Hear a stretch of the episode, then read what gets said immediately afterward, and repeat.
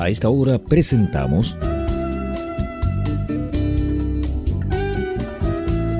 Pienso Luego Extinto, programa sobre el vino, las viñas, los viñateros y el mundo que se vive entre vendimias.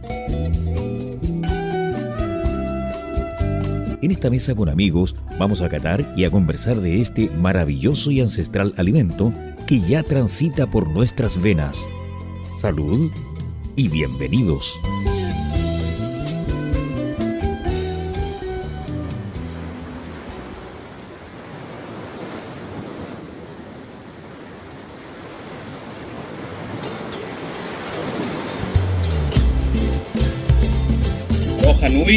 Maiterúa Paenga, Otemoana Nui. Akiva Kitetaina Anga Vino, Otepito Otegenúa. Ema Jotumatua, Eja Amaitai, Atu Iacorúa, Aimau, Oteja Pubino. Saludos a través del Océano Pacífico a nuestros hermanos viñateros en Rapanui.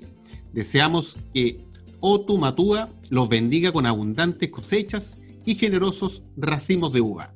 Salud.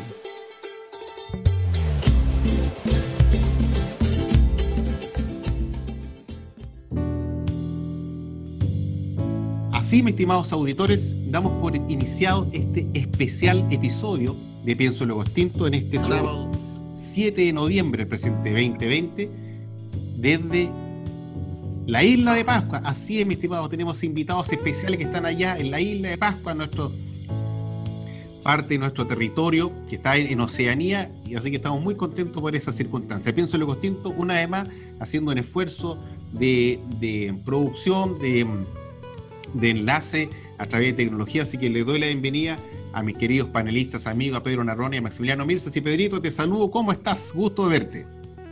Bien, Carlos. Eh muy contento. Generalmente estoy contento cuando empiezan los programas y los termino más contentos por el vino que nos tomamos, pero contento porque primera vez que vamos a tener unos invitados tan especiales, eh, directas con una, con una conexión directa con la isla de Pascua, así que feliz. Y, y creo que va a ser un buen programa donde vamos a aprender no solamente de vino, sino muchas cosas muy particulares. Max. Sí, eh, eh, yo viví en Rapa Nui en 1988, época en que no consumía vino y nada de alcohol, y jamás hubiera pensado en ese año que iba a estar hoy día al frente de un equipo que hace un programa de radio sobre vinos y mucho menos eh, conociendo a este equipo que se formó para sacar adelante un proyecto que yo creo que rompe más allá de ser un proyecto pionero o un proyecto innovador. O sea, voy a estar contando los años hasta que salga esa primera cosecha. Así que hay muchas preguntas, hay mucha historia, hay muchas coincidencias. Bienvenidos. Eh, vamos a empezar por el, invitado Rapanui. Bienvenido, Poquijane, eh, perdón, Poquitane Jaoa. Álvaro Arriagada, que ambos están en Rapa Nui, en Polinesia, y aquí eh, el enólogo que está también ahí poniendo todas las buenas energías a través del océano, Fernando Almeda. Buenas tardes, bienvenido a Pienso Luego Extinto. Buenas, buenas tardes. Adelante. Llorana para todos. Y hoy día no se dice salud, se dice manuía. O manuía paca paca, salud al seco. Max, pues quiero partir, pero con una solamente una, con una pregunta general. Primero quiero preguntarle a los invitados qué están tomando o qué tienen en su copa. Yo, yo adelante que estoy tomando un PMM, una buena vez, que acabo de embotellar la semana pasada, así que estoy viendo cómo va evolucionando. Y ustedes qué tienen ahí para ver cómo, cómo, cómo relajan la vena, Carlos. En Isla Pascua, ¿cómo estamos en Isla Pascua? Sí. Mira, en Isla Pascua decidimos tomar un vino más de verano, así que con Poki traje un vino que es una mezcla de país con Malbec, porque de esa manera no tenía tanto tanino y como hace calor hoy día, decidimos probar eso para este programa de radio. Así que con eso estamos, con un país con Malbec. ¿Y Tata, y Tata Maule de dónde es? Este es de Maule. Maule. Maule y en el fondo tiene bastante frescor, una acidez media. En eso estamos. Qué bueno. ¿Qué- Oye, ¿y qué temperatura, perdona, perdona Fernando, qué temperatura allá tienen hoy día en este momento? Eh, la isla siempre tiene temperatura alta. eh, hoy día deben haber unos 25 grados, ya 27. Y lo mínimo que se, que se siente aquí o que se mide aquí son 18 grados. Ok. Esto es normal, ¿no es cierto, Poki? Sí, eh, disculpen, tengo que hacer un, un retroceso. Eh, Max, eh, agradecerte eh, las palabras del inicio del programa, en realidad para, para nosotros y para mi pueblo, en realidad siempre hacer un gesto cultural en el, en el inicio y en el final siempre es eh, bienvenido y siempre es muy valorado. Eh, así es que Maururu por esa introducción. Eh, con respecto al clima de, de- la isla, hoy día se pegó un aguacero en la mañana que, que corrió por las calles, era, era harta agua y, y nosotros lo tomamos como una bendición para las parras. Eh, pero ahora deben haber, no sé, unos 23, 22, 23 grados. Hace bastante calor, abrió el cielo y estamos disfrutando este vino eh, fresco en este momento. Así es que, Maururu, gracias Max, Pedro, por, por tan cordial bienvenida, Carlos, agradecer. Eh, Salud. Salud. Manuía, Manuía no paca paca aún, Manuía, Manuía. Manuía nomás. Oye, mira, eh, yo, observando algunas fotografías, imagino que el viñedo está entre la cantera de los Pucaos y el Aju Akiri. ¿Está por ahí? Eh, está eh, efectivamente camino hacia los siete Moai, camino hacia Huaquiri, eh, pasando la cantera de, de los Pucaos, a mano derecha hacia, hacia los cerros. Ya. Eh, la parcela es una parcela eh, bastante escondida, queda como en, en- en- en un cráter eh, volcánico. Entonces no, Claro. no mucha gente la conoce, no mucha gente nueva, los viejos lo conocen harto. Claro, porque yo el, el- el otro día estaba, estaba conversando con Fernando y le, o sea, de inmediato, considerando el viento que hay en la isla, pero que el predominante es del sur, el sur, el sureste, eh, quisieron protegerse del el viento sur y quizás en una especie de Manabay eh, eh, bastan- bastante más grande que Fer- Fernando comparó con la misma técnica que usan en las Islas Canarias, los agricultores. No, sí, eso es para Álvaro, Álvaro, Álvaro. Si Álvaro, mira, yo desde que empezó el proyecto lo único que hago es ver el teléfono, las fotos que me envían y Ya. hablar por teléfono todo lo que hacen. Es lo la única información que tengo. Me meto en Google Earth, Pero, intento bajar cosas, investigo temas de, que estamos viendo, ¿no? que pueden ser eh, complicados para la isla, pero en la isla, desde que empezaron a plantar, yo no he estado. O sea, a mí me han enviado fotos, capaz de que ni lo hayan plantado todavía. Bueno, no, es broma, ¿eh? es una talla, es una talla. Pero a mí me llegan, a mí me llegan fotos de que todo está plantadito, ordenado, con riego, ¿no? Impecable. Pero me imagino que será tú. Por eso que hablen ellos. Por eso que Te hablen ellos. mandamos la parte bonita, Fernando, no, no te mandamos la parte fea, porque me retas cada vez que te mando una parte fea. Dice, pues hombre, que me hablan en un españolísimo que me toco. Sí, bueno, la situación de, de la isla eh, post pandemia es, es complicada con respecto a los vuelos. Los vuelos hoy día están cerrados a la isla, para que se entienda por qué. porque no hemos invitado a Fernando. O sea, la invitación está. De hecho, eh, hemos requerido mucha mano de obra y Fernando nos hubiese venido bien para reírnos un poco. Muy bien. Yo, mira, yo intento enviaros lo que necesitáis, que también eso es un problema, ¿no? Porque desgraciadamente la comunicación es mala, no, no se puede ir, pero además, eh, por lo que me comentan tanto Poki como Álvaro, hay, es, es difícil, los recursos son escasos, eh, es difícil encontrar los materiales que se necesitan para poder llevar a cabo cualquier proyecto agrícola. Entonces, bueno, yo estoy intentando hasta ahora por lo menos ayudarlos a que tengan, bueno, pues los insumos que son necesarios, además de las plantas, ¿no? Los insumos que son necesarios para que pueda tener éxito la plantación. Y la verdad es que está siendo un problema hasta ahora más logístico que un problema climático o, de, o agrícola, por decirlo de alguna manera. ¿no? El tema logístico es un tema y es un tema que no habíamos considerado en su inicio, pero que bueno, lo estamos resolviendo y creo que lo estamos resolviendo bastante bien.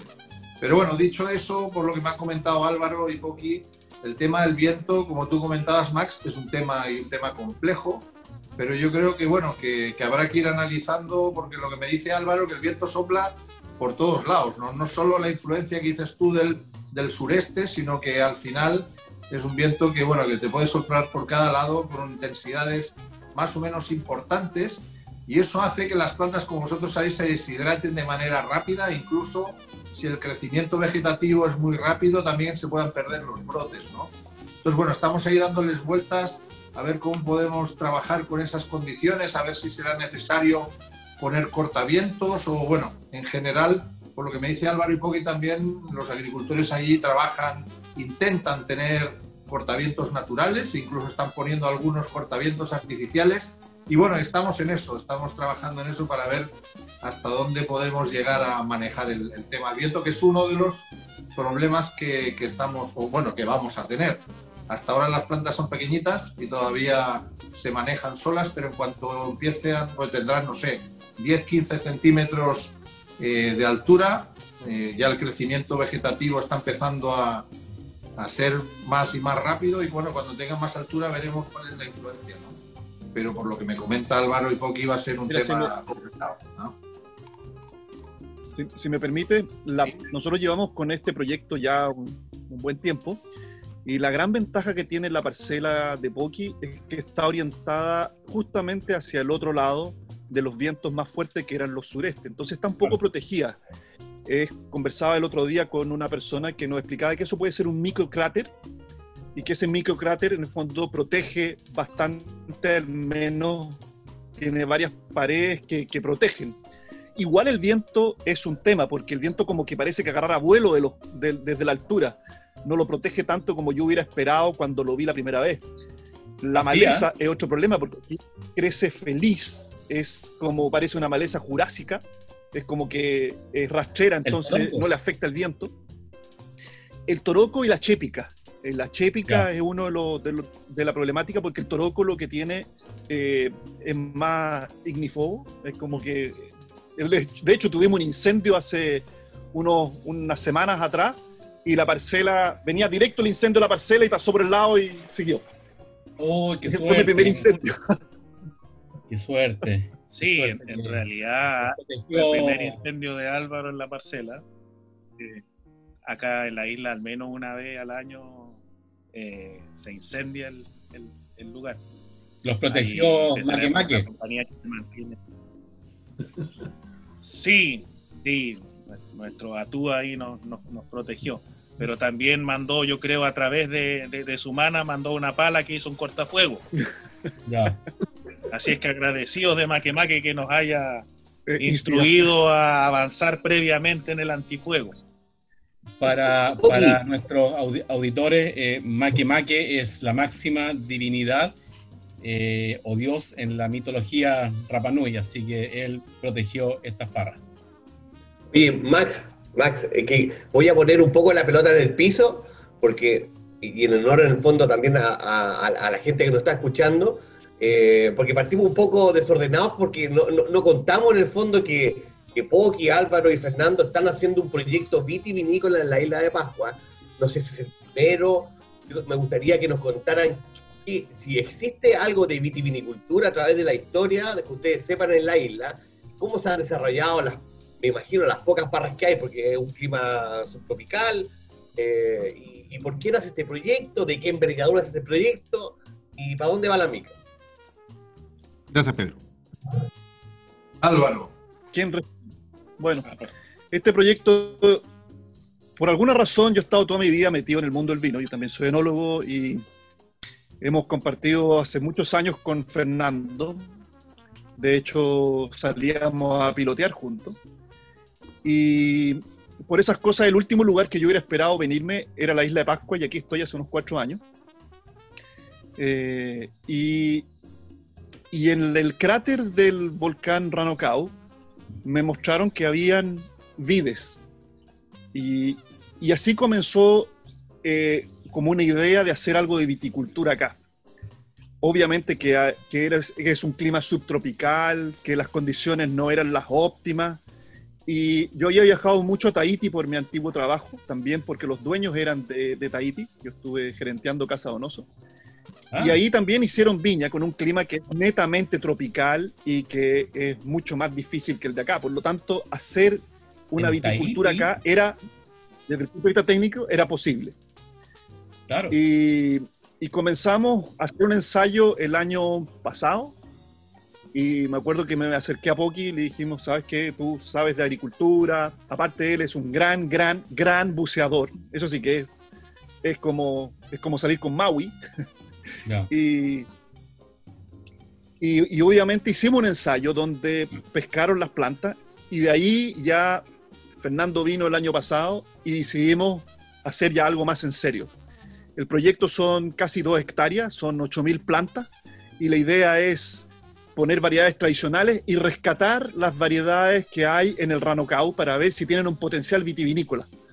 Entonces hemos bajado dos veces ya el Ranocau, que tiene una pendiente yo creo que más de 45 grados, y obviamente hay que ir con un Rapanui, entonces ahí Poki el hombre, y ya hemos rescatado de dos zonas distintas. Entonces estamos viendo si, ese, si también va a haber uvas locales junto con uvas tradicionales. Eso es un poco el resumen que hemos tenido y nos hemos enfrentado a, a varias cosas. Una, técnicamente el viento, la maleza eh, la falta de, cosas que hay acá, porque acá no hay, hay muy poco de cualquier cosa agrícola, casi no hay. Entonces todo hay que, todo dependemos de, Santiago y eso lo hace eh, más complejo, digamos. Pero por suerte tenemos buenos agricultores, entre ellos Poki, que, que tiene experiencia al menos en cultivos anuales. Álvaro, ¿y hongos ahí? Mira, hemos, hemos tenido bastante miedo con lo que es el, el mildew, sobre todo Fernando me, me, me, amedrenta cada rato diciendo pues que va a venir el mildew, que va a venir el mildew, todavía no lo encontramos. Eh, y oidio, suponemos que deberá haber oído, y obviamente quizás una botritis en el momento de la, del, de la maduración. Todavía no hemos encontrado un hongo que, que realmente haya sido que, nos haya afectado hasta el minuto. Hemos tomado las precauciones del caso, pero, pero nada, nada que esté fuera de control. Quizás es, distinto ver el viento, que sí es más fuerte de lo que uno se imagina, y eh, las malezas, que crecen como, como, como, si estuvieran vivas. Oye, Álvaro, y ahí una pregunta un poquito más técnica, a pesar de que no íbamos a hablar de cosas técnicas, pero me viene a la cabeza. Eh, como es un clima subtropical donde hay la, la, fluctuación de temperatura, o mejor dicho, la oscilación térmica eh, no, es, no, es, no, es, tan pronunciada y donde la vid, la vid en zonas templadas como en, el Chile continental necesitan de un clima frío en invierno para acumular horas de frío y luego para brotar, cuando llega la primavera. ¿Cómo sería el ciclo allá, el ciclo de una parra? Eh, ¿Es parecido a lo que hay acá, acá en la zona continental? ¿Están buscando variedades que que requieran pocas horas de frío? Cuéntanos un poquito cómo va esa cosa. Bueno, pensábamos de que podría haberse comportado como en zonas tropicales donde no tiene dormancia y hay que inducirla. Pero acá en la isla sí tiene dormancia natural. Ah, Puede ser de que tengamos, tengamos que a lo mejor eh, trabajar un poco eso, podando de cierta forma o trabajando para que la dormancia se active más fuerte. Eh, y la vid al menos necesita pocas horas de frío. Nosotros las variedades que elegimos eran variedades que fueran más bien tempraneras y que no requirieran de alternancia térmica para el color, porque la alternancia térmica sirve para, generar, para la generación de color. Entonces lo que, lo que estamos nosotros buscando es un vino más bien de zona subtropical, donde el color no va a ser lo más importante, sino que sí la generación de azúcar y mantener la acidez.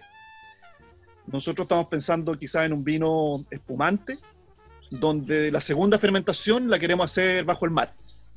Entonces, ah, además, aprovechar las condiciones climáticas que hay acá. Ah.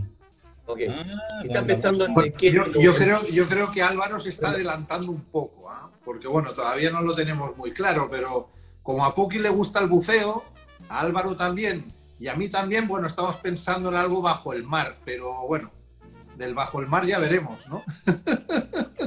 ¿Y están ustedes pensando en que su primera cosecha sea 2023, 2025?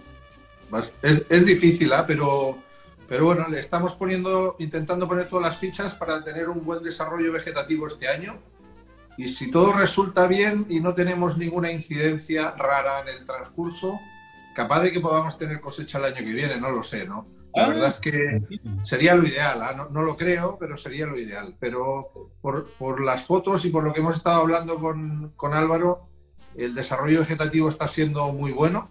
Entonces, si, si podemos eh, incrementar ese, ese desarrollo de manera rápida durante los próximos 3-4 meses, yo creo que a lo mejor no, no, no producción completa, pero a lo mejor se puede sacar unos kilitos el año que viene para empezar a hacer pruebas, ¿no?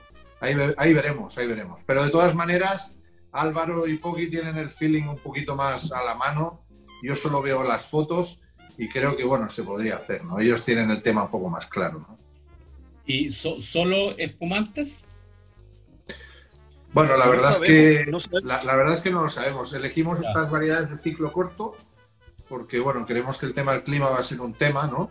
Y creemos que lo que comentaba Álvaro, la dormancia es importante. Entonces, bueno, con un ciclo más corto podemos manejar un poco más las cosas. Pero bueno, hay que valorar, ¿no? En principio hay una variedad tinta, una variedad blanca, vamos a ver, ¿no? Estamos abiertos, tendremos que empezar a hacer diferentes, a practicar diferentes protocolos de vinificación para ver, bueno, si vale la pena hacer un vino espumoso, un vino tranquilo, blanco, tinto, rosado, no sé, estamos abiertos todavía a cualquier opción. Pero bueno, no, no duda, no cabe duda de que nos gustaría, pues, como un tema así de meta, romántico, porque nos gusta a todos el buceo y el mar, que sería súper, súper entretenido poder hacer una segunda fermentación bajo el agua. Pero, bueno, como te digo, el tema es, estamos abiertos todavía a valorar a ver qué es lo que pasa, que todavía hay muchos interrogantes y yo creo que primero tenemos que solucionar los, los interrogantes agrícolas antes de poner a solucionar los, los interrogantes enológicos, ¿no? Porque hay un montón todavía de interrogantes agrícolas. Y Fernando, Ustedes Fernando, ya se dieron ¿cuáles son cuenta quién es el soñador y quién es el que pone el freno en esta, Sí, en esta reunión, ¿no? Por si acaso. travesía. o esta pregunta a, Po- No a Poki, nota. en realidad. A Poki, en realidad. Poki, tú que estás ahí en el...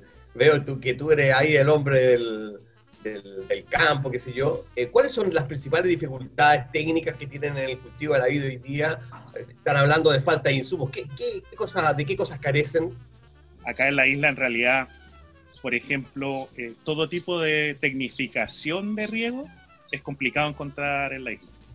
Eh, de hecho, encontramos al- algunas cosas que son difíciles de encontrar en el continente, pero, pero muy poco. Y dadas las características de la opción, eh, la cantidad que es requerida son cantidades que la- en la isla no están acostumbrados a, adquirir para vender esa cantidad. Eh, de hecho, cuando conocí a Álvaro, Álvaro la primera pregunta que me hizo fue ¿y cómo riegan? Y yo le respondí que íbamos los domingos a misa y rezábamos. Y se ponía a reír, pero ahora día a día lo va entendiendo más, porque acá llueve harto. Entonces los domingos agradecemos a Maque Maque que nos haya enviado ese ratín de, de- de- de lluvia.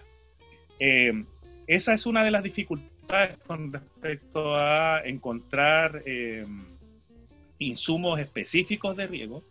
Eh, insumos para fertilizantes, no, prácticamente acá no. Eh, la mayoría de los agricultores que yo conozco no, no, no usan esas cosas.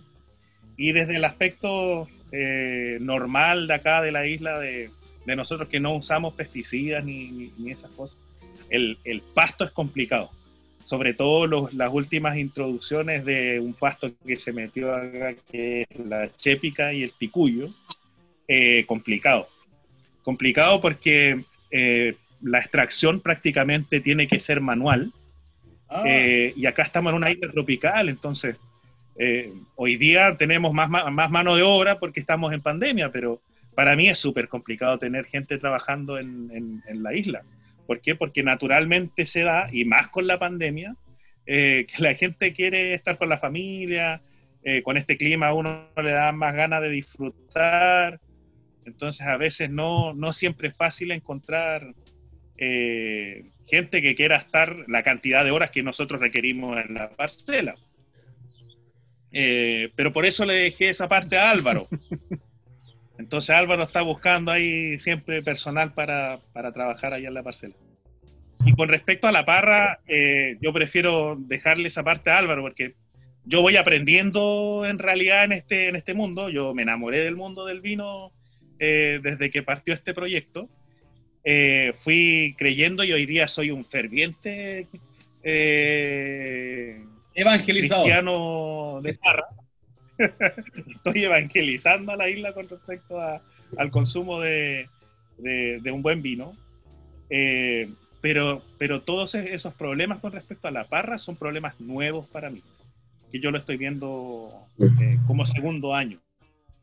Oye, oye Poki, dos, preguntas. Ya no, no lo lateo más, no lateo más a mi también. no, al contrario. Pero, pero uno, ¿ustedes tienen eh, algún conocimiento, su ancestro, algún conocimiento de, algunos de pasados que hayan hecho vino o, o allá en la isla? lo segundo es, ¿qué eh, alcohol toman allá en la isla? ¿Alcohol moderno? No, ¿qué alcohol? Cerveza, vino, pisco, ron, tequila, whisky, no sé. Eh, como vino antiguo, mi generación prefirió el vino que venía de allá del continente. Quizás alguna vez se hizo algún tipo de brebaje en la generación de mi papá, eh, pero como que haya sido algo masivo no, no se hizo. Ya. Seguramente los primeros misioneros cuando cuando trajeron las primeras parras, hacían su, vino. Eh, pero, pero yo no alcancé a vivir esa época. Alcancé a vivir más eh, una época antigua, que fue la de los 80-90, en los cuales se tomaba, se tomaba harta cerveza y pisco. Pero cuando entró el whisky, el whisky se ha mantenido hasta un par de años atrás que, empezó a retomar la cerveza.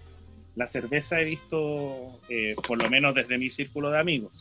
Eh, en realidad, tengo un experto aquí a mi lado que, conoce muy bien con respecto al consumo de, los diferentes tipos de alcohol. Eh, pero esa es mi percepción desde lo que yo veo en, el barrio. Pero con respecto a las ventas y información gente yo creo que Álvaro es el más indicado para, para darte esas cifras con números y detalles. Esas cifras y detalles las vamos a dejar para, la vuelta porque vamos a tener que hacer nuestra primera pausa de avisaje. Usted, mi estimado auditor, nos está escuchando a través del 89.5, el dial de la frecuencia modulada Radio Portales y a través de www.portalesfm.cl. Pienso luego tinto, una vez más haciendo un gran desafío de producción y con esta transmisión a través de Zoom desde la Polinesia, desde la Isla Pascua con nuestro grande invitado. Vamos y volvemos. No se despegue de la frecuencia. ¿Gustas del buen vino y también del cine? ¿Quieres interiorizarte de esta armoniosa unión?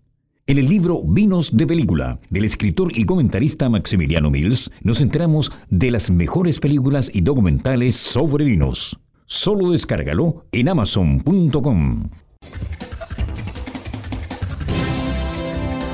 Maestranza Etol. Más de 50 años en el mercado dando soluciones a nuestros clientes en la reparación y fabricación de repuestos industriales. Cumplimos con los más altos estándares de calidad, mantención de despalitizadoras, diseño e instalación de estructuras de acero inoxidable, tuberías SMS y todo lo necesario para la industria del vino. Maestranza Etol, calle Eusebio Lillo 261, teléfono 32 221 44 16 Valparaíso.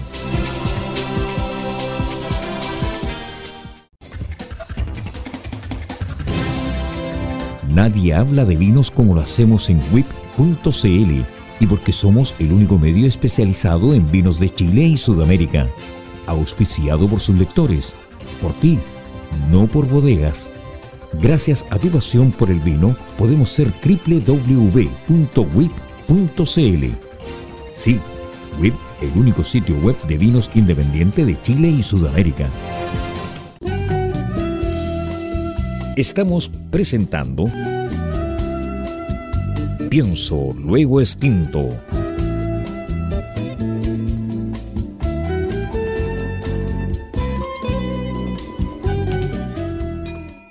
Bien, mis queridos auditores de Pienso Luego Extinto, en este sábado 7 de noviembre, con esta transmisión especial a través de Zoom, con nuestros invitados que se encuentran allá en la isla de Pascua a más de 3.900 kilómetros de distancia del continente, a la altura de la ciudad de Caldera, para que usted se haga un poco la idea, si no ha estado por allá en la isla Pascua, que es un paraíso subtropical que, que pertenece a la soberanía de Chile. Nos acompaña en esta preciosa tarde y mucho más temprano allá por las dos horas de diferencia, desde la Isla Pascua, Pony, Pony Poquitane y Álvaro Arriagada, y aquí en el continente, también formando parte del mismo proyecto, Fernando Almeda. Así que, de vuelta, este capítulo usted lo puede volver a escuchar en Spotify dentro de la semana y obviamente en YouTube. Suscríbase a YouTube y active la campanita para que lo pueda ver y contemplar toda la risa, la armonía, y toda esta vivencia entretenida que nosotros le estamos generando día a día y de sábado a sábado con este contenido gratis que le estamos dando. Contenido tremendo. Maximiliano. Sí, yo hoy día quiero hacer un anuncio. Me lanzo para ser parte del Tribunal Constituyente. ¿Por qué te vas a tirar, hombre? Mira, de leyes constitucionales no sé mucho, pero tengo muy bonita letra para escribir la nueva constitución. Voto por Max, voto por Max. Te va a cortar. Sí, pero hablando de hacer historia, eh, yo aún estoy emocionado por mi conexión con Rapanui, el ombligo del mundo, y podemos hablar eh, de, cómo se descubrió eh, la vitis vinífera o barras de uva y cómo, cómo, cómo en el fondo fue este, este, este petardo en su alma para lanzarse con este maravilloso proyecto. Poki, Álvaro, Fernando. Mira, yo no, yo no sé, ¿ah? porque hay, yo lo único que conozco es lo que me ha explicado Cristian Pagarati, que es la persona que, bueno, en el último viaje que tuve a la isla de Pascua junto a Álvaro, nos comentó, yo no, lo tenía, yo no tenía ni idea, había escuchado al respecto, nos comentó que habían parras, viñas, en el fondo del volcán Ranocao.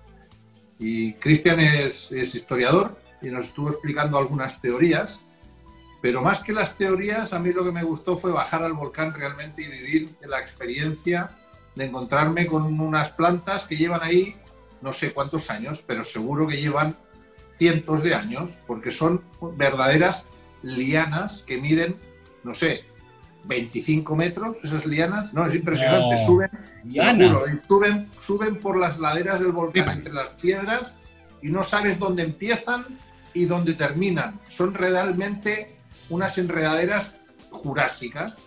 Y de hecho, oh. bueno, y fuimos para allá a sacar material vegetal y no sabíamos de dónde sacar material vegetal porque no sabíamos realmente, bueno, si la, si la parte que estábamos viendo estaba viva o no estaba viva, porque no tenía ningún tipo de brote. En, habían zonas con brotes, zonas llenas de, de, lianas, ¿no? Realmente espectacular, ¿no? Y con respecto a las teorías, pues bueno, hay varias. Yo creo que Álvaro o Puki las tienen bastante más claras, porque bueno, seguramente han estado más tiempo con, con Pagarati y han discutido el tema. Yo lo único que te puedo explicar es sobre la experiencia y realmente es impresionante, realmente impresionante. ¿Cómo lo ves, Poki o Álvaro? ¿De dónde llegó la viña? A través del viento estoy seguro que no. Y de los pájaros lo dudo mucho. Mira, nuestras conversaciones con Cristian Moreno, que es parte de nuestra cofradía de isleña, y con Cristian hemos discutido harto el tema.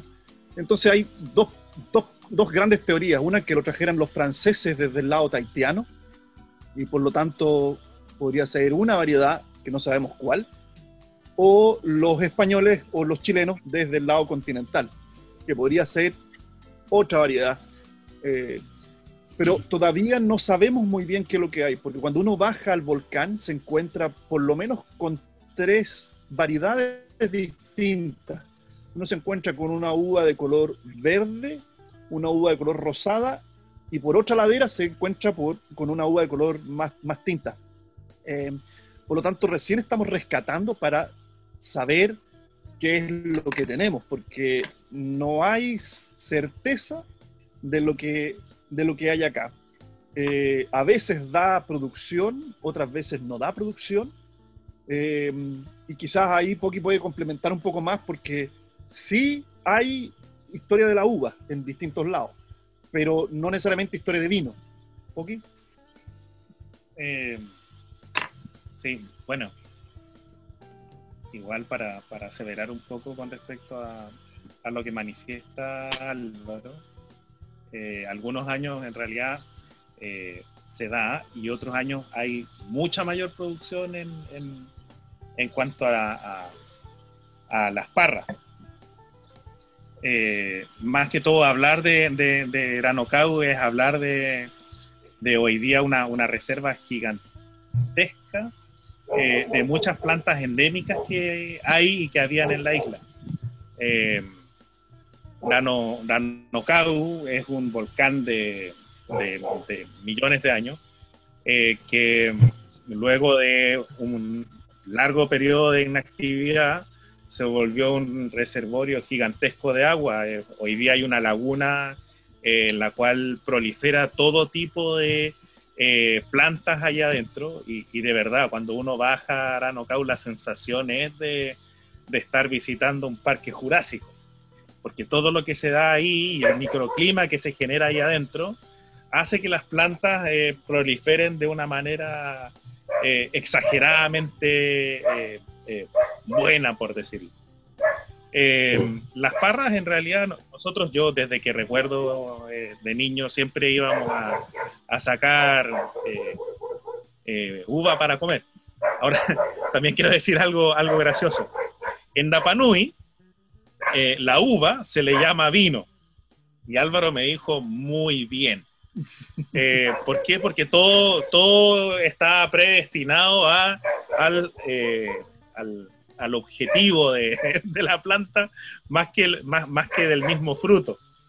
Eh, así es que por lo, por lo mismo, yo no he escuchado mucho las historias de los viejos con respecto a la elaboración de vino, pero más que seguro que hacían algún, algún zumo, algún brebaje ahí con, con condiciones alcohólicas eh, que hasta el día de hoy no, no, no las cuentan. Eh, pero, pero de seguro las hay, de seguro. Hay un montón de historias. O sea, eh, disculpa Poki, porque yo tengo el, el, libro, me lo leí hace mucho tiempo. ¿Habrá algún antecedente en el libro que escribió el padre Sebastián Engler, La tierra de Jotomatúa, si él hacía vino para misa? Sí, Poki, yo tengo, le puedo dar un dato que, que es bien interesante.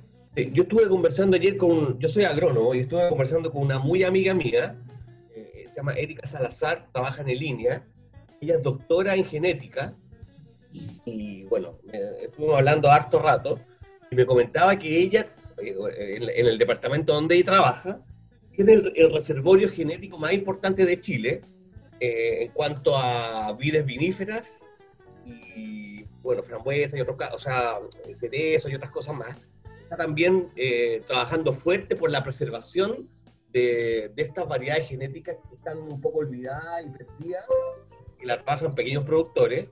Eh, y está iniciando un programa donde me invitó a mí eh, a hacer, hacer propagación de estas, de esta, bueno, toda esta, toda esta información genética de las vías, una información molecular, que en el fondo que es infalible, no sé si en el mundo existirán 3.000, 4.000 tipos de vides.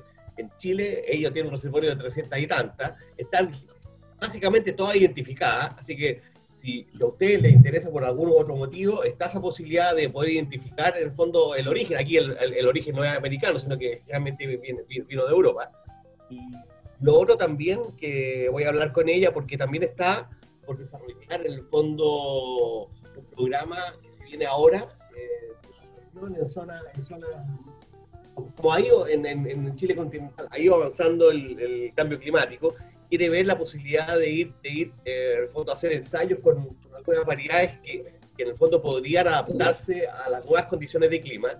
Quizás por ahí le voy a comentar si también se podría hacer algo que apoye al programa, que, al, al proyecto que ustedes están haciendo.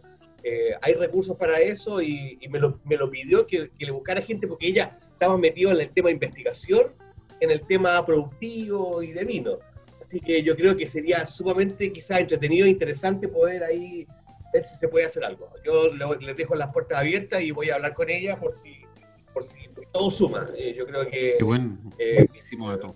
Sí, súper bueno, muchas gracias por el apoyo, pero las noticias viajan como el viento.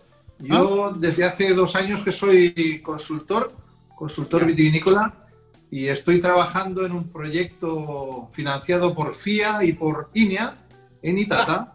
Y a través de, una colega de, de, INEA que se llama Irina Díaz, que está trabajando con Patricio Henriksen de INEA también, que es compañero de, la persona que tú hablas, están empezando un proyecto genético de rescatar eh, de la zona del Maule fundamentalmente variedades. Igual me enviaron un WhatsApp en la mañana diciendo, chuta, envíanos el material vegetal de la isla de Pascua para ver si podemos valorar el ADN, el origen y todo el rollo. Claro, ah, El, contacto, lo que estamos viendo es que, bueno, el protocolo un poco para poder sacar muestras no es, no es fácil. Y el tiempo, al parecer, por lo que me explican, que yo no tenía muy claro, pero el tiempo entre sacar las muestras y que lleguen al, al laboratorio es crítico. Entonces me estaban preguntando un poco el lead time, el tiempo en que, que, nos podemos demorar entre sacar las muestras y que lleguen al laboratorio. El tema es más o menos peludo, lo tendré que hablar con Álvaro y con Poki, porque tendremos que logísticamente analizar si eh, se puede hacer en 24 horas o en 48 horas, porque me comentaban que si no es un problema. Pero realmente es una incógnita de lo que hay en la isla y bueno, esta ayuda por parte de... Porque esto al final, la responsabilidad de este proyecto a los tres, por lo menos a mí, eh, es un tema no menor, ¿no? Para mí es un proyecto país. De hecho, el proyecto de plantación de viña y de elaboración de vino en Isla de Pascua nos lo está financiando un organismo del Estado que se llama FIA, que es la Fundación para la Innovación Agrícola, ¿sí? Y bueno, y eso significa que, bueno, que tenemos que responder y que la responsabilidad no es menor, ¿no? Por eso que, que, bueno, hay que ponerse las pilas con todo este tema y toda la ayuda que pueda llegar externa, bienvenida sea. O sea que muchas gracias por, por, por tus comentarios y consejos, ¿sí, Pedro? No, perfecto. Sí. Me parece. Yo, claro, yo no, yo no sabía que estaban, ustedes estaban financiados por el FI, pero de todas maneras, en lo, que, en lo que se puede apoyar, ahí estamos atentos siempre. Sí. ¿Ustedes cuándo, cuándo esperan o estiman ya haber identificado cuáles son estas tres parras que encontraron al fondo del cráter del volcán Ranocau? O sea, no tenemos claro si es una, son tres o son veinte. Lo que sabemos es que hemos sacado material vegetal y ahora tenemos que ponernos de acuerdo con, con el INEA para que nos hagan los análisis de ADN de, de las muestras que enviemos para ver si es un genotipo o son varios genotipos. No, la verdad es que no lo tenemos, no lo tenemos claro. Yo no sé, Álvaro, si según algo, no sé, Álvaro tiene más impresiones al respecto, porque él es el que últimamente ha podido sacar el material vegetal, ¿no? Entonces no, mm. no sé. Mira, yo creo que por lo menos necesitamos un año más para que la planta que rescatamos crezca, la identifiquemos y tratemos de separar un poco las distintas cosas que hayan. Como recién lo que la gente nos ha dicho, dicen que hay tres variedades, pero no sabemos si son tres o más, o, o es una sola, que es falta de madurez. Entonces, todo eso tenemos que evaluarlo. O sea, es que no hemos hecho ni comparación ampelográfica entre las parras, ¿no? Ah. Tú sabes que cada, cada variedad tiene una hoja, una forma de la hoja específica, ¿verdad? Entonces, la verdad es que hasta ahora, como no tenemos, eh, recién hemos sacado el material, todavía no hemos comparado si una hoja es idéntica a la de la otra, a la de otra parra. Por lo tanto, no tenemos ni comparación que se dicen, dicen los técnicos ampelográfica. Pero bueno, poco a poco yo creo que tenemos, el proyecto es a cuatro años, o sea que tenemos tiempo para poder, para poder averiguarlo. ¿sí? Fernando, Fernando, Estoy recibiendo acá unos WhatsApp, unos correos donde me dicen que por qué ese tono españolísimo que tienes tú, hombre, caramba. Yo, es que, que ya vamos a contar la historia tuya, coño.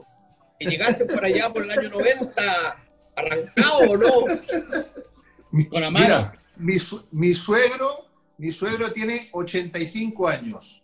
Llegó cuando tenía 20 y todavía tiene acento español, todavía. Es un tema que yo no sé, no sé por qué, pero chuta, no se sale. ¿eh?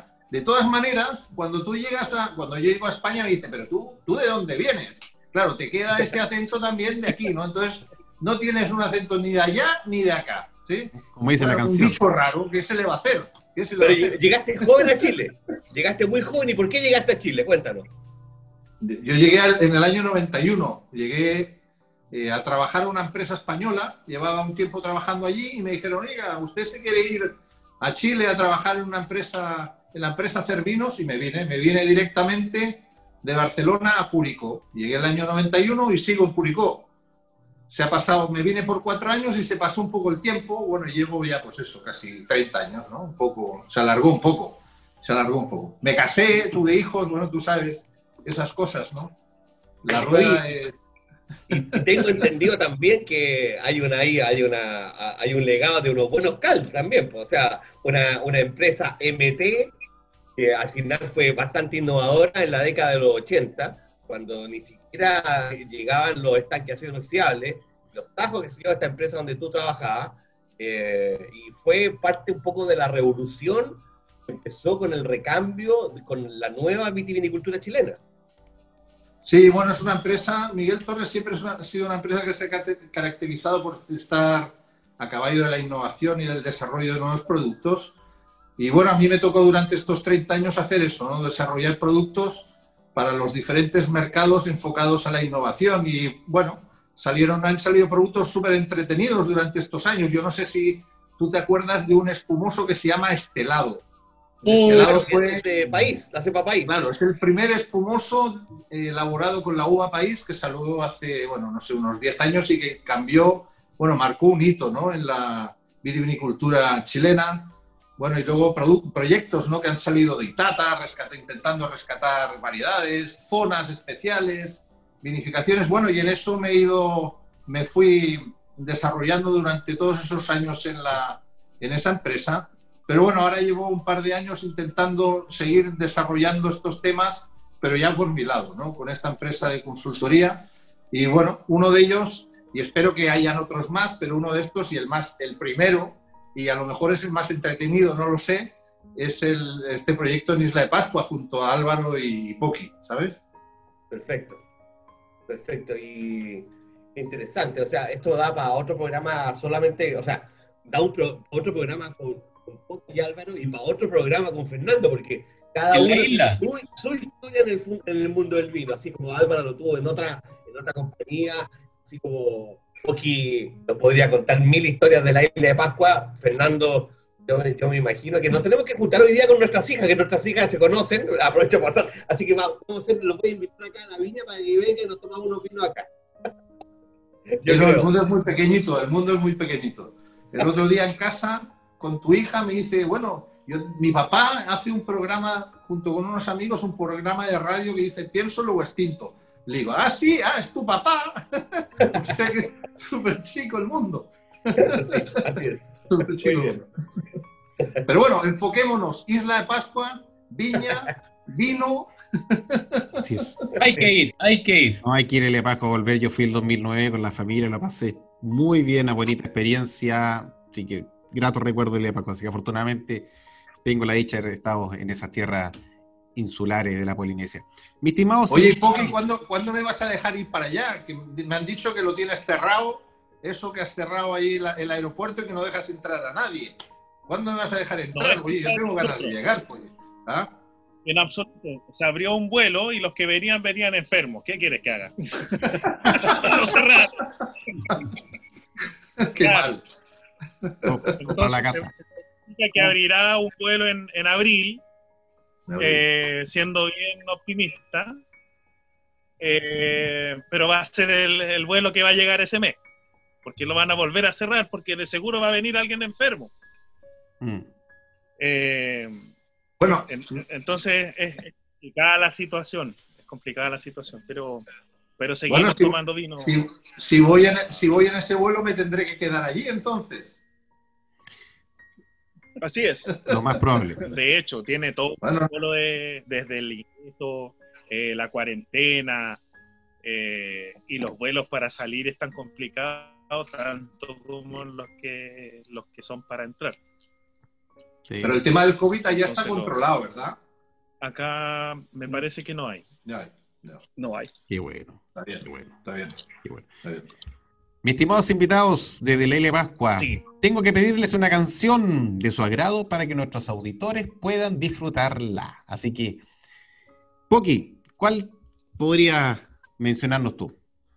Eh, mira, hay un, hay un tema bastante bueno eh, que es como un himno, sobre todo para, para los jóvenes Rapanui cuando, cuando añoran su tierra.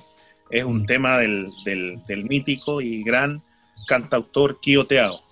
Eh, espero que lo tengas en tu repertorio.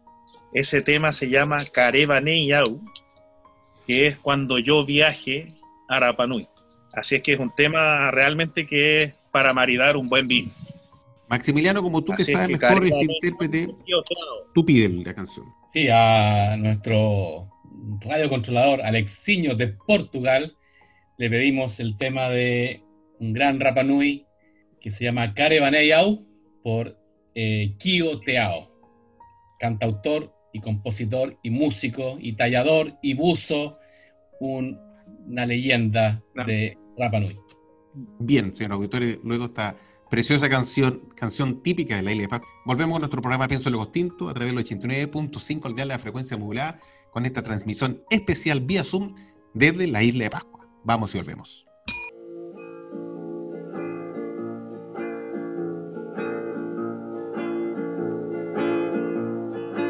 Garevaneia Iruna mai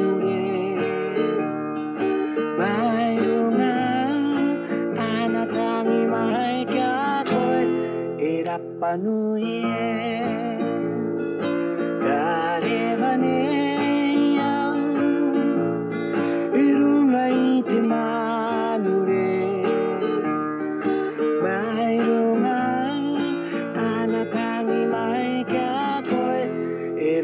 anu ye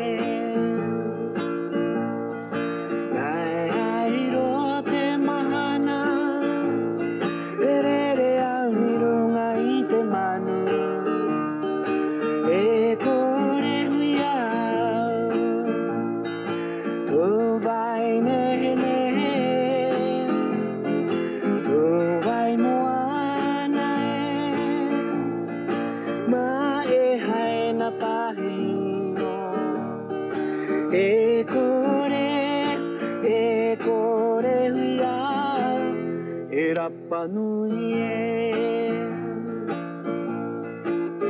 Gare baneian Bairut manureba wanataimekeako erapanduien Taukin pinino eran enepen nue paran Tau baika maea no upaera a a Naea iha kouro temhala Hokiako umei hokiako erapanduien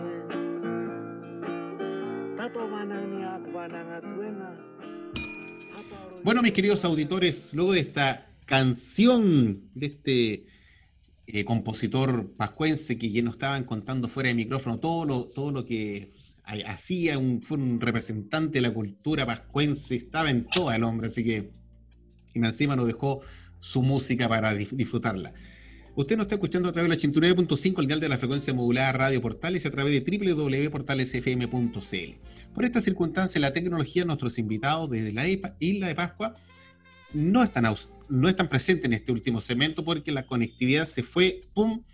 Se fue a las pailas, así que nos quedamos solamente con Fernando para seguir la última consecución de estos minutos que nos quedan. Así que, Fernando, seguimos contigo, te vamos a estrujar los últimos minutos que quedan. Sí, Carlos, y además, Carlos, además que allá empezó la fiesta, yo también me habría, me habría ido a la fiesta. Sí, yo creo que parece que apagaron el teléfono estos muchachos, para para mí que lo apagaron. No, Fernando, yo te quiero hacer una pregunta, ya nos quedan pocos minutos, pero tú que tienes en el fondo una, una, una vida, eh, una vida laboral muy íntimamente ligada con el vino de toda tu vida. ¿Qué te parece lo que estamos viviendo hoy día con el tema de la pandemia? Eh, ¿cómo, ¿Cómo va a cambiar esta industria, hablando no, no a nivel global, sino que a nivel nacional, eh, en cuanto a mercado interno, en cuanto a, a- a la comercialización? ¿Qué, qué, qué sientes tú que ha pasado y que, y que ha sido bueno o ha sido malo con todo esto que estamos viviendo? Mira, el tema es complejo, el tema es complejo. De hecho, bueno, yo no sé si te he comentado, pero yo estoy estudiando hace ya cinco años para Master of Wine y eso hace que leas un montón de bibliografía referente a diferentes temas, entre ellos a la actualidad que existe en los diferentes países en el mundo sobre este tema. Y ayer en particular, dentro de la Cofradía del Vino Vitivinícola de Chile, hubo una reunión de reflexión y se habló en particular sobre el tema de qué, es lo que está pasando y cuál es lo que nos, qué es lo que nos espera. ¿no? Entonces, bueno, hay varios fenómenos y es, y es complejo llegar a analizarlos porque todavía no hay demasiados datos, ¿no? Pero al parecer el consumo de vino es estable a nivel internacional y a nivel nacional en particular. Las producciones en general eh, en Europa han ido al alza, en el hemisferio sur van a la baja, o sea, también el nivel de inventarios a nivel internacional es más o menos estable y van al alza, ¿sí? Y a nivel comercio, a nivel comercio, pues bueno, se ha dado un fenómeno que se ha activado como en todas partes, se ha activado el e-commerce de manera potente. Entonces, todas las, el e-commerce y todo lo que es la parte off-trade, lo que es todos supermercados, ¿no? Entonces, las empresas que tenían estrategia de comercialización y tenían las fichas puestas en lo que es eh, off-trade o supermercados o e-commerce pues están funcionando y están funcionando bien. En Estados Unidos ha sido, un, eh, ha sido espectacular, hay empresas que les ha ido espectacular. En Chile hay empresas que están funcionando muy bien a ese respecto, pero todas las empresas que están enfocadas en lo que se llama on-trade o ORECA, que es fundamentalmente esa parte del consumo que son restaurantes, eh, hoteles, eh, toda esa parte donde tú tienes que consumir el vino en algún lado, pues le está yendo fatal, muy, muy mal. Y desgraciadamente, muchas de las empresas que están enfocadas hacia ese canal suelen ser empresas pequeñas y empresas de vinos normalmente de, calidad un poquito más alta y un poco más cara. Entonces está dando eh, ese, ese escenario de que empresas un poco más grandes, empresas con precios de venta precios retail un poco más bajos están subiendo sus ventas y les está yendo bien, pero en contrapartida empresas un poquito más pequeñas o empresas que están dedicadas a lo que es el on-trade está yendo muy, muy mal. Entonces, para futuro, pues bueno, eh, se ve un futuro incierto. De hecho, ayer hablaba la persona representante a Wines of Chile que el presupuesto del año que viene todavía no han hecho nada porque no tienen claro. Pasamos de una de una pandemia tremenda a principios de año en Europa, que se llegó a estabilizar y que todo estaba funcionando más o menos bien y ahora están empezando a, tomar. En España no había toque de queda, o sea, tú hablas con un español hoy en día y no sabían, ¿y qué es eso del toque de queda? Hoy día tienen toque de queda en España, ¿no? Dices, ¿pero qué es eso, no?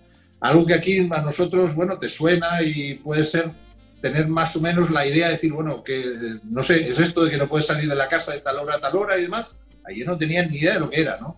Y hoy están experimentando eso, o sea que hay un panorama muy, muy incierto, pero lo que está claro es que el e-commerce ha llegado para quedarse y que hay que poner fichas en ese tema si tú quieres, eh, hay que ser flexible, por otro lado, y que hay que ponerle fichas al tema e-commerce para poder eh, llegar al consumidor, porque es difícil, sobre todo cuando eres una pequeña, una empresa chica, poder meterte en supermercados o en el off-trade porque es, complicado. Entonces, bueno, hay un escenario, como te digo, bastante complejo, bien incierto, que demanda flexibilidad y que demanda apostar por el por el e-commerce en, general, creo yo. El, consumidor también se dio cuenta que podía llegar directamente al productor eh, y saltarse un par de, un, par de pasos intermedios, y eso significa eh, una ganancia tanto para el productor como para el consumidor. Eh, y eso lo hace a través del e-commerce. Y la comunicación además hoy día es tan fácil entre llegar directamente al productor. Yo, hablo del lado de los chicos, ¿ah? porque no, el otro lado no lo conozco, pero eso ha cambiado y llegó, y llegó para quedarse comparto plenamente contigo lo que tú dices. Hay un tema ahí, hay un tema que es un, para mí es una caja negra, que es todo el tema de la distribución, ¿no? Sea aquí o en cualquier otro lado, el tema de la distribución de todo lo que se vende por e-commerce es una asignatura pendiente que tenemos, por lo menos aquí en Chile, y que está generando dolores de cabeza porque es difícil, ¿no? O sea, tú puedes llegar directamente al consumidor, puedes ofrecerle los productos que, quieres, eh, que, tiene, que quiera el consumidor, les puedes vender, pero otro tema es que les llegue y que les llegue en condiciones más o menos aceptables a un valor más o menos aceptable. No es un Pero, tema que... pero Fernando, Fernando, eso también eh, yo te puedo contar por, por mi experiencia eh, con mis vinos de Tremont, en Wine y, y con, y con mis pares de móvil, en que en forma paralela a todo, esta, a, a todo este crecimiento del e-commerce, han aparecido empresas que hoy día te garantizan, y créeme que es así, una entrega en 24 horas de Santiago. Nosotros, nosotros externalizamos, nosotros antes la hacíamos todo, hoy día externalizamos todo a una empresa de Santiago que nos distribuye y que hoy día se está ampliando a regiones, nos resulta fantástico, o sea, eh, a un precio eh, muy económico, eh, con, una, con una capacidad de, de- de distribución eh, maravillosa, y eso hoy día, hoy día y no son no, no una ni dos, sino que son muchas o son varias. Se dieron cuenta que había, había un, un nicho enorme que no estaba siendo explotado y que era el talón de Aquiles de todos nosotros los pequeños. Ese era nuestro talón de Aquiles. Hoy día nosotros lo hemos funcionado, las ventas se nos han, se nos han disparado gracias a, este, a estos nuevos sistemas de distribución. Son empresas emergentes que lo están haciendo magnífico. Chuta, me alegro, me alegro que, que salgan ¿no? ese tipo de empresas porque realmente pues, era complicado, ¿no? hasta hacer un- no mucho, ¿no? O sea Y que, claro, sí, que- te voy a pedir, después te voy a pedir los datos, te voy a pedir los datos. Sí, ahí después lo hablamos, sí. No, porque créeme que no- a nosotros nos cambió el negocio. Eso, Está bien, es que era un talón de Bien. Aquiles. bien, bien. Buena, buena información. Hay que siempre irse acomodando a las circunstancias, porque obviamente el COVID nadie, nadie lo tenía presupuestado, no estaba en la cabeza de nadie que el mundo se cerrara, se guardara y la economía se fuera en un descenso, una frenada que histórica, eso no. Jamás estaba pensado en ninguna cabeza que, que, que iba a afectar a todo el mundo de un paraguaso y todos juntos, como dicen los Jaiba, todos metidos en la misma, en el mismo baile, pero hay que, hay que readaptarse y seguir manejando porque hay que seguir viviendo, comiendo y todo el tema, así que es complejo. Afortunadamente, algunas personas bueno, el turismo, pueden seguir turismo- andan medio... el turismo se ha visto eh, gravemente afectado ¿no? y muchas empresas, no solo muchas empresas eh, pequeñas y medianas sobre todo, eh, que gran, gran importante, o sea, parte importante de sus ingresos son el enoturismo. Eh, llevamos casi prácticamente un año desde, desde octubre del año pasado que con muy poco movimiento y, o sea, con muy poco o nada de movimiento. Y bueno, eso también nos ha hecho repensar un poco el negocio y, pero, pero yo tengo fe y, y creo que, y siempre lo digo en el programa, que, que el tema del enoturismo creo que va a llegar con más fuerza, con más fuerza sobre todo el turismo local, la gente está ávida de salir, la gente de Santiago Nuevo quiere ir a respirar al campo, un aire nuevo, un aire puro. Al final yo creo que es un tema de adaptación, es un tema de adaptación y vas viendo cómo cada uno dentro de su rubro se va adaptando. Por ejemplo, yo, yo solía ir al gimnasio y hacía mucho tiempo que no, no iba al gimnasio. Y tú ves, y ahora puedes ir al gimnasio, por lo menos aquí en Curicó, y que, que han hecho, bueno, como es verano, pues han puesto unos toldos, ¿no? Y han hecho unas superficies de cemento separadas, ¿no? De 2 por 2 o de 3 por 3 separadas entre ellas, con maicillo entre medio, y tienes tu plataforma de ejercicio donde llegas, haces ejercicio separado de todo el mundo, y hoy en día está lleno, lleno, ¿no?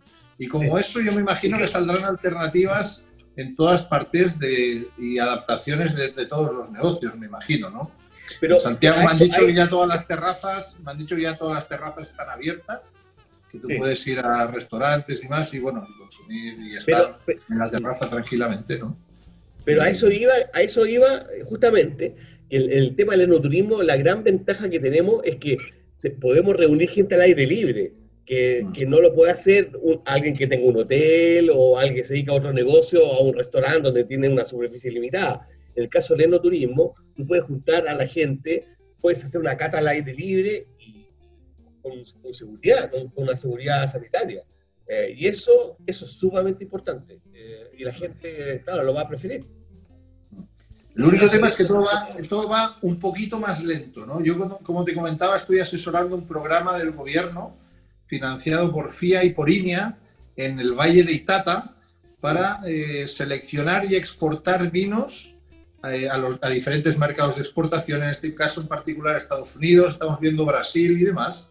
Y me toca ir a visitar productores para analizar, para analizar organolépticamente lo que están haciendo y poder aconsejarles un poco hacia dónde tiene que ir el estilo de vino que tiene que hacer y qué tiene que hacer un poco en la viña y qué tiene que hacer un poquito en la bodega para conseguir ese estilo, que en general son vinos frescos, son vinos varietales, jóvenes, bueno, dependiendo del nicho de mercado que tú busques, ¿no?